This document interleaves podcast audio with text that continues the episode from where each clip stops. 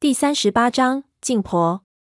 我听到这句话，就像是着了魔一样。虽然手还在不停的抗拒，但是却根本不听我大脑的命令，一下子搂住了她的腰。这一下更不得了，我一下子感觉到，这女人竟然什么都没穿，皮肤冰凉，但是出奇的光滑。我不由心里一乱，脸就红了起来。这个时候，那女人的嘴巴已经移到了我的下巴上，一碰一碰的。好像在暗示我去吻他，我完全失去控制，刚想一头吻下去，突然闷油瓶的手电就亮了，我一下子就看到了我搂在怀里的东西，不由头皮一炸，浑身的汗毛都竖了起来。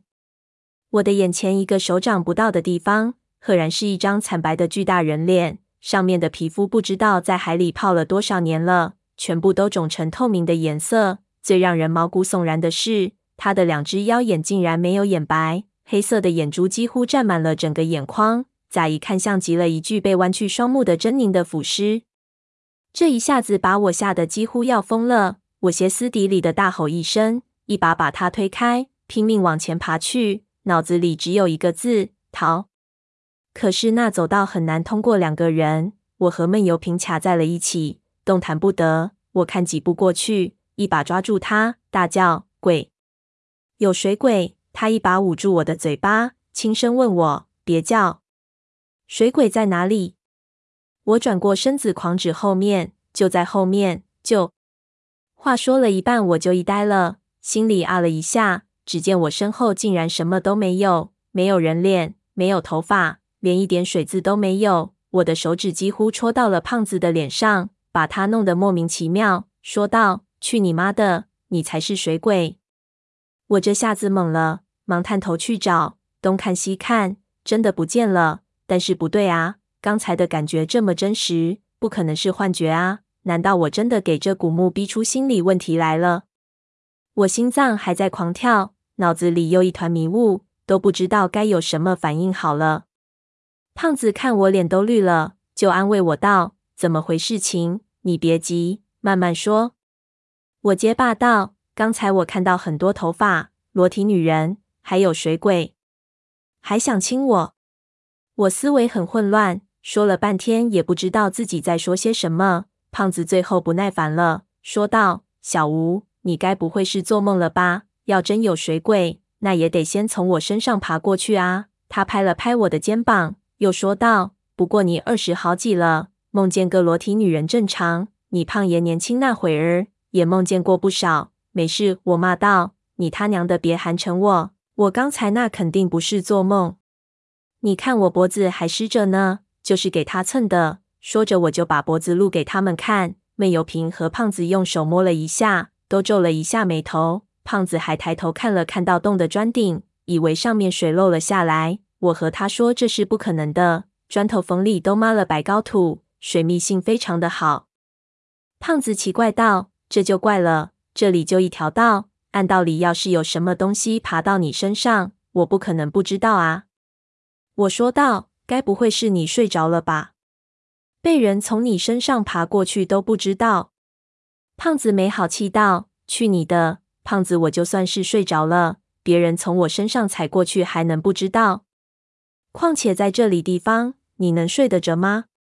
你要是不信，看看我背上有没有脚印。”说着，他就一转身。让我们看他的背。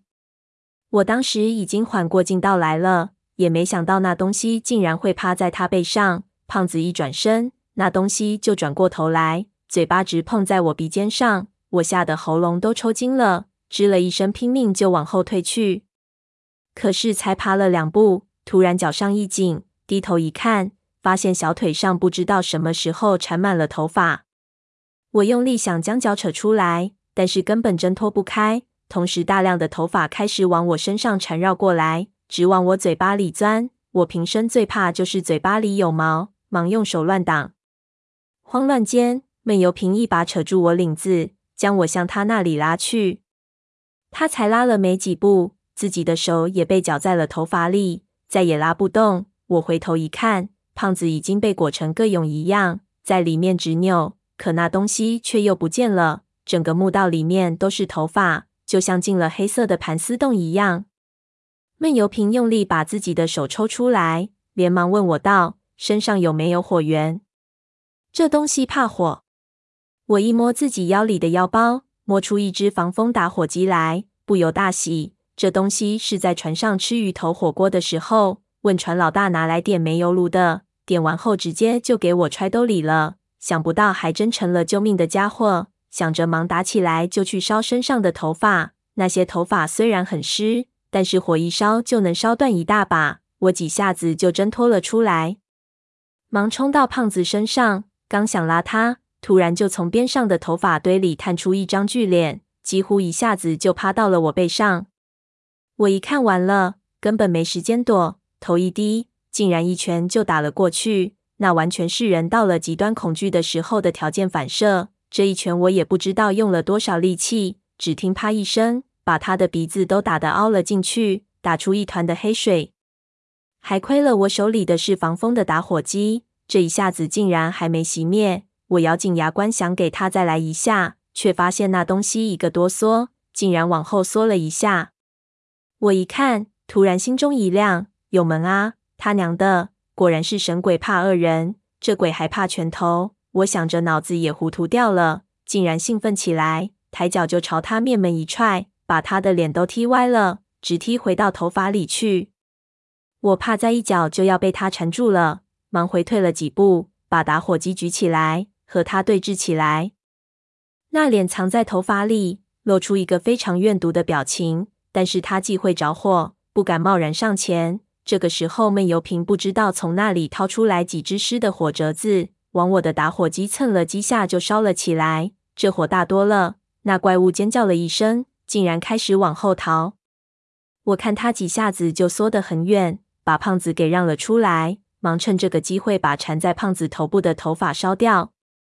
闷油瓶一直把那怪物逼到消失在黑暗里，才把手放了下来。这个时候火折子都快烧到他的手了。我低头去看胖子，只见他的鼻子和嘴巴里全是断发，脸都憋得青了，忙用力捶他的胸口，只把他打得突然一口气上来，鼻孔里喷出一大团黑色的东西。我长出一口气。幸亏胖子肺活量大，一下子自己就把气管通了，不然我就算是死也不会牺牲自己去给他做人工呼吸。胖子喘了一会儿，把气管里的剩下的东西都咳嗽了出来，才半死不活地问我们：“我的姥姥，那东西到底啥玩意啊？”我把一直捏在手里不肯放手的打火机按灭，只觉得那打火机已经滚烫滚烫，手上的皮都烫掉了。闷油瓶也比我好不了多少。他甩着手，对胖子说道：“这事应该是净婆。我听英雄山的老海说过这东西，不太相信，啊了一声，问道：‘真的有净婆这东西？’闷油瓶点点头，说道：‘我也不知道这东西是怎么产生的，不过这一代传说很多，应该不会错。’我觉得奇怪，就问他详细的情况，但是他也只摇头，只说净婆是水里孕育出来的。”我知道他肯定怕火，其他我真的不清楚。就像粽子一样，从古至今我们只知道粽子怕黑驴蹄子，但是他为什么怕谁都不清楚。我只是没想到这东西还有思想，我们一定要小心。他肯定还躲在我们后头。胖子心有余悸，往我们这里靠了靠，问道：“奇怪了，这墓的风水这么好，怎么里面有这么多稀奇古怪的东西？这个墓风水好不好？”我现在还真不敢肯定，不过对于净婆，我倒是查过一些资料。这净婆在山区的少数民族里，其实代表的是巫师和灵媒；可是，在海边的老传说里，就是天下间最恶的鬼。不知道为什么会出现这样的差异。不过，净婆的下场一般比人惨，要是被人抓住，一般都是直接切断手脚，然后活埋。一说净婆的起源，一般都是和孕妇有关。放养尸棺的那个耳饰，恐怕和这东西脱不了干系。还有三叔说过的大肚子壁画，净婆在这里应该并不是偶然，说不定还是墓主人故意安置的。我想着，闷油瓶担心等一下那东西又跟过来，招手让我们继续前进。我听了，听到洞顶上已经没了声音，不知道刚才走过去的到底是谁。我们在下面折腾，动静这么大，说不定已经被他听见了。此地不宜久留，还是快点开路。我看了看胖子，他表示没问题。我看他也不想待在这里，就让他手电打起来，挂在自己腰带上，这样后面我们也能随时注意。我把打火机攥在手里，就继续前进。我们再往前爬了一段，盗洞突然又开始之字形的向上。我看了看边上，原来他一路打过来到了这里。再往前就是幕墙，估计外面就是海水。他只能改变方向，向上找出路。可能这个解连环的思路也和我们一样，想从墓的最顶端出去。我们从进这个盗洞开始，一直到这里，大概也就半个小时时间。看样子这个海底墓穴并不大。一路过来，我有了一个大概的感觉。其实这个墓室的长度和宽度并不长，主要的问题还是在它的高度上。现在我能估计到的高度就有将近三十米。那如果按照现在的标准，三米一层楼房的话，这座墓深入海底应该有十层楼这么高。虽然雄伟，但是也不算奇迹。